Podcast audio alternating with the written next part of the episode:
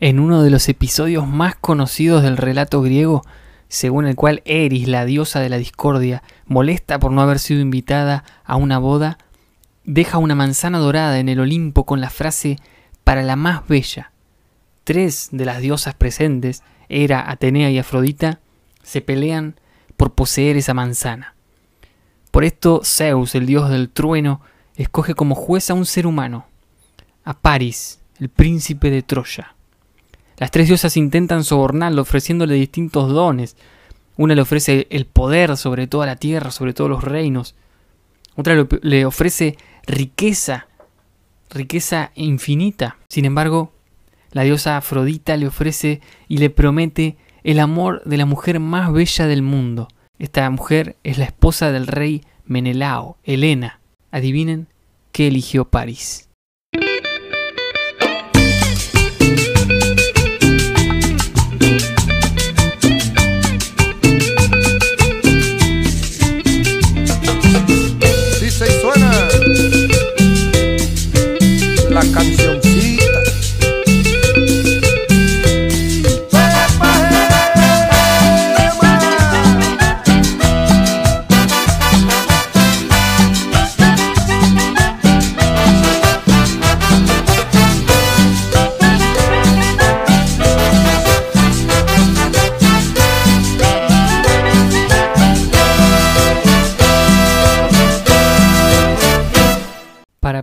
Cómo nos relacionamos afectivamente en estos tiempos, volvemos a los mitos, a las historias que le dieron forma a lo que hoy entendemos por amor, deseo y belleza.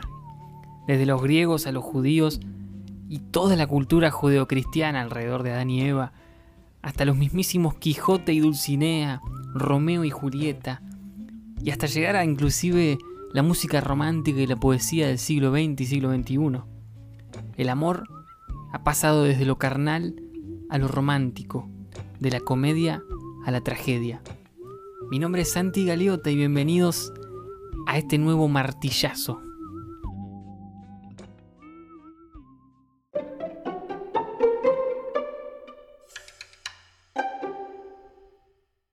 Bueno, bienvenidos a este martillazo, a este nuevo episodio del martillo pasó unas semanas, un par de semanas desde el episodio Hijo de puta. Que bueno, la verdad gracias a todos los que lo pudieron escuchar y compartir. Y me divertí mucho haciéndolo, así que estoy, estoy feliz con eso. Y ahora vamos a tratar de mantener un poco más eh, seguido este episodio, probablemente cada 15 días. Este podcast, mejor dicho. Y hoy vamos a darle martillazos al tema del amor. Con la historia, como ya mencionamos, el juicio de París. Amor desde el tema de, justamente de la palabra amor, del tema del deseo el tema de la belleza, el tema de, como decimos en Argentina, el garche, el sexo, como se le diga en cada país, también por supuesto está dentro de todo esto. Y algunas preguntas más que nada para empezar a deconstruir. Probablemente van a ser un par de episodios con algunos mitos. El mito del andrógino también es un mito griego muy interesante. Y después me gustaría agarrar algunas historias bíblicas también para ver el tema del amor. Y por último, agarrar algunas canciones, algunos, algunos arjonas, Luis Migueles y cosas por el estilo para ver de qué habla la música. También reggaetones, por supuesto que reggaetones. Eh, Bad Bunny y todo lo que venga. Para ver eh, cómo se habla también desde ese lado del amor y, y, bueno, también me estoy olvidando de la poesía que, que habla del amor de manera muy constante a lo largo de la historia. Y hoy principalmente la historia es sobre el juicio de París. París, como todos sabemos, los que todos los que vieron la película protagonizada por Brad Pitt de Troya, la guerra de Troya. París era el príncipe de Troya y eh, justamente él se enamora de Helena, eh, que es nada más ni nada menos, como dije al principio, eh, la diosa que es, según el mito, ¿no? Esto según el mito, la diosa le había prometido a la mujer más bella de la tierra, pero que justamente era una mujer que estaba casada, y no solo estaba casada, sino que estaba casada con el, uno de los hombres más poderosos del mundo, del imperio más poderoso de ese momento, que era Grecia. Y, bueno, por supuesto, esto no podía terminar bien. Pero hay muchas cosas que se desprenden de esta historia y, como dije, lo pueden, lo pueden ver en la película Troya. eh, como claramente los griegos hacen mierda a, los troyanos, los, los invaden y bueno, es un desastre. Este, y justamente todo sale a raíz de una relación amorosa y ahí ya hay un conflicto, ¿no? Si, realmente se puede definir eh, esta, esta, relación como amor, como calentura, saliendo un poco también del, tema del mito, eh, si realmente cómo habrá sido esa historia. Eh, eran, claramente eran amantes en un, principio, después bueno, se enamoran y ella se escapa, o la, raptan, mejor dicho, la raptan, lo cual también es polémico. Pero tiene que ver, este tema dispara la cuestión de decisiones relacionadas o decisiones importantes que son tomadas en base al amor, entre grandes comillas. El amor es también un poco una lucha de poder, ¿no? El amor lucha de alguna manera con la racionalidad, muchas veces. Este, en el caso de París, la racionalidad, si el chabón hubiese tenido dos dedos de frente y hubiese pensado, che, mirá, no, no es que el chabón se puso a pensar, no, si me, si me enamoro de esta chica y, y ella se enamora de mí y bueno, puedo generar una guerra que mueran cientos de miles de personas, por supuesto, lo, que sale a la luz ahí es que él no estaba pensando. y es lo que pasa muchas veces cuando se habla de amor. Pero, ¿por qué? ¿Gobierna el instinto en el amor? ¿Gobierna el instinto cuando, cuando pasa lo romántico? Cuando pasa eso, ese deseo que, no es solo físico, ¿no? También hay algo ahí, unas, las famosas mariposas en el estómago. Pero ¿qué pasa? ¿Gobierna el instinto? ¿Somos animales? Somos animales como muchas, en muchas frases dice Nietzsche, que, que, eso es el deseo un poco, es un deseo absolutamente carnal que tiene que ver con, con algo físico, ¿no? Pero ¿somos animales o, o realmente hay algo detrás, hay algo racional, algo pseudo espiritual, hay algo más profundo detrás de las decisiones que se toman por amor. Y yo creo que el amor quizá es también una lucha de poder. Y el filósofo tan querido Michel Foucault, que ha abarcado todos los temas que abarca Foucault, los abarca a fondo y uno de ellos es la sexualidad en su serie de libros de estudio que son la verdad, yo digo que los libros de Foucault son como, como enciclopedias, un estudio tan completo que la verdad que que es realmente una de esas personas que nacen pocas veces en cada siglo, Foucault, y él agarró la sexualidad, historia de la sexualidad, 1, 2, 3, creo que son tres libros, son, yo no los leí todos, estoy leyendo uno, y la verdad que es impresionante. Y una de las cosas que dice Foucault, una de las famosas frases de Foucault es, el poder más eficiente es el que no se ve. y de alguna manera, lo que yo interpreto y, que salió un poco de esa frase es que quizá el poder más eficiente es el que se siente, justamente. No se ve, se siente. Hay algo detrás. Hay un juego de poder que se está dando, una lucha de poder que se está dando en, estas relaciones afectivas, en las relaciones sociales en general.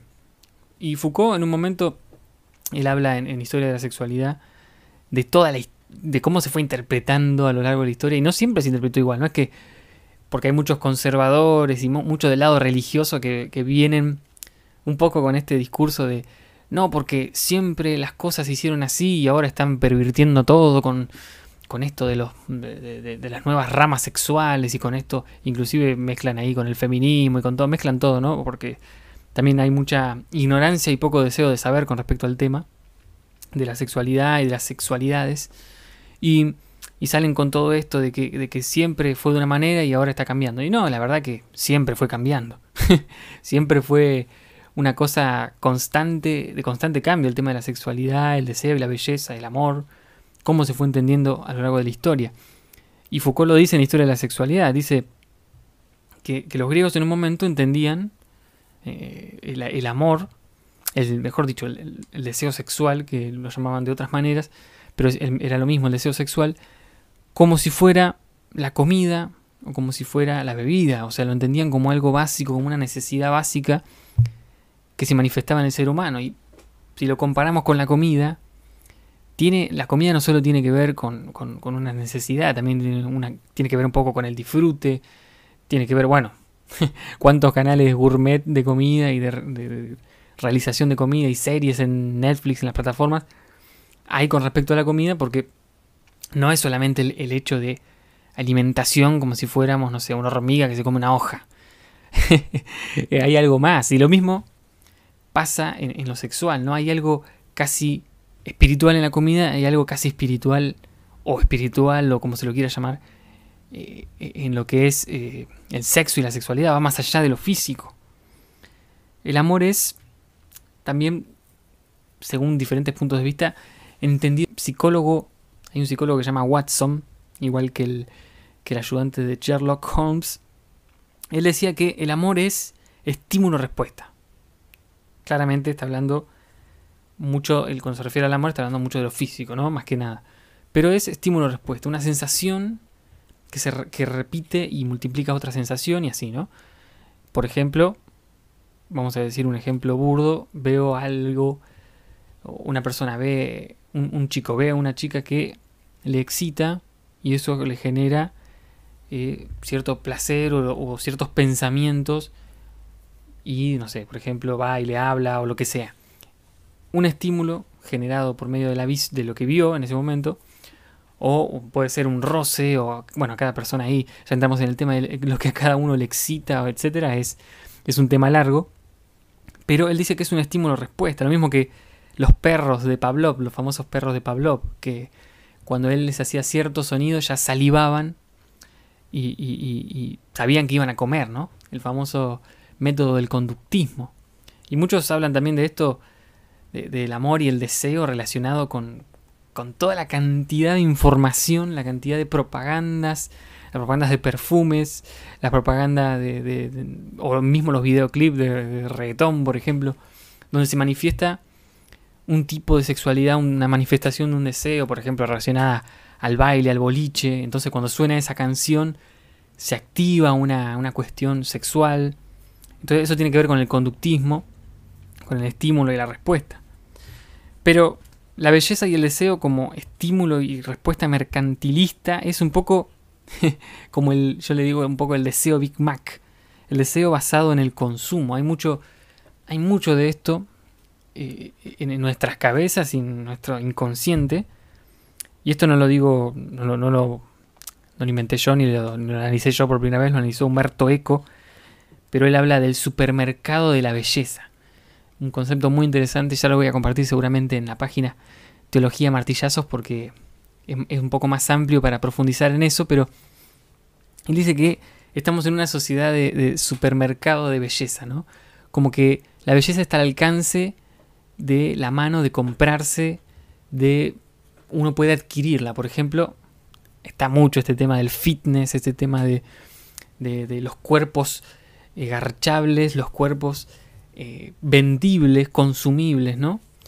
Eh, que son cuerpos parecidos o, tratando de parecerse o iguales a los que aparecen en estas propagandas que mencioné o en las revistas o ya eso es muy anticuado igual en Instagram, vamos a ir a lo, a lo, de hoy en Instagram y no es digamos, esto ya lo seguramente lo escuchaste millones de veces, no es real eso, no solo porque es eh, editado y etcétera, etcétera, sino para llegar a esos cuerpos tiene que haber una inversión económica gigantesca eh, de horas, tiempo, etcétera, que está bien si uno lo quiere hacer eh, como deporte o si uno lo quiere hacer porque le gusta, etcétera, pero cuando hay una presión social tan fuerte detrás de que uno tiene que hacer eso para ser vendible y se genera esto como la norma y no sé si está tan tan bueno, ¿no?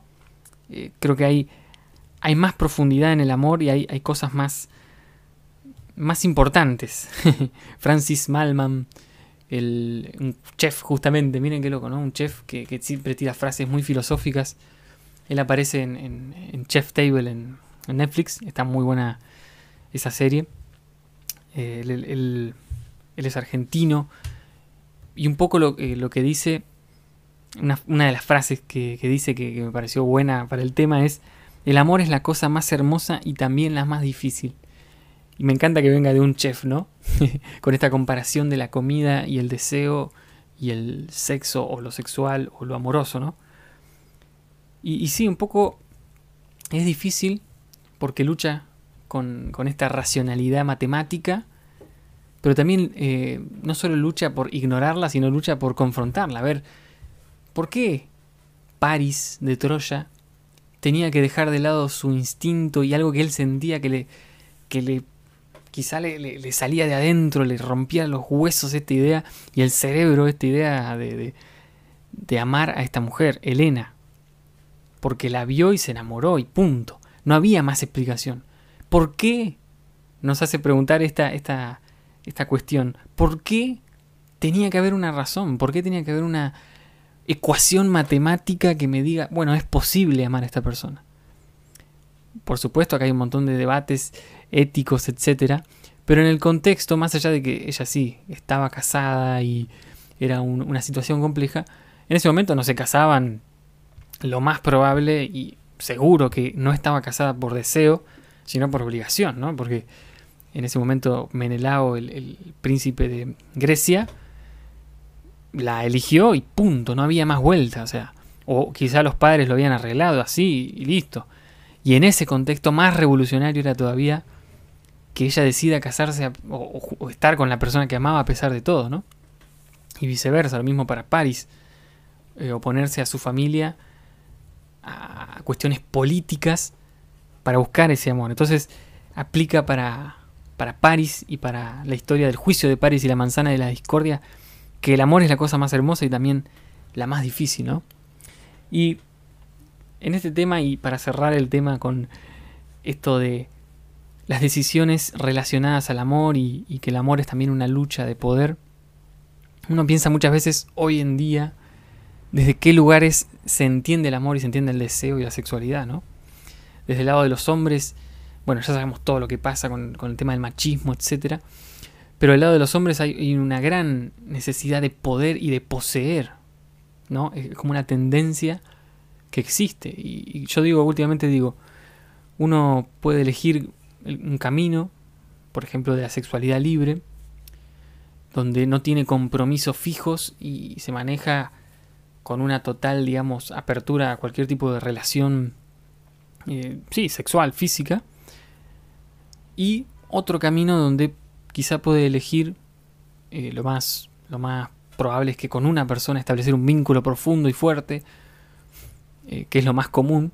¿Y por qué lo más común? No digo que sea lo, lo, mejor o que es la única forma, pero yo creo que relacionarse con más de una persona a ese nivel en la sociedad en la que vivimos por lo menos y con los tiempos que tenemos es algo para mí muy, muy difícil. Hay gente que dice que lo, ha experimentado y me parece genial. Pero bueno, son, son caminos que uno elige en estas relaciones y tenemos que preguntarnos como, como varones en, una sociedad donde existen estos dos, estos dos caminos o también está el camino de uno dice, no, yo quiero mantener, eh, una, una, vieja frase que se dice la mujer fija o el hombre fijo y después estoy con, me acuesto con cualquiera y lo engañan a la otra pareja, etcétera, la infidelidad, ¿no? Otro tema para hablar largo y tendido. Em, si ese realmente está, ese camino está realmente motivado por una necesidad de establecer el poder o de conquista que tiene el hombre o la mujer en ciertos momentos, o si realmente está motivado por luchar con una racionalidad o, por buscar algo que realmente es un deseo profundo, ¿no? Yo creo que en el caso de la infidelidad manifiesta muchas cosas y es, es también, como dije, un tema para pensarlo y para charlarlo en profundidad, ¿no? Solamente hoy quería dejarte con esas preguntas. Espero que este episodio te haya hecho pensar un poquito y que podamos seguir deconstruyendo estos mitos estas preguntas, estas historias, algunas griegas, otras latinoamericanas, otras norteamericanas, otras europeas, de cualquier parte del mundo y de cualquier momento de la historia, podemos sacar cosas y jugo para poder analizar y hacernos la pregunta de dónde venimos, qué somos y qué es el amor, qué es el sexo, qué es el deseo, qué es esto de la belleza, ¿no? Esto fue El Martillo, mi nombre es Santi Galeota. Chau, chau, nos vemos la próxima.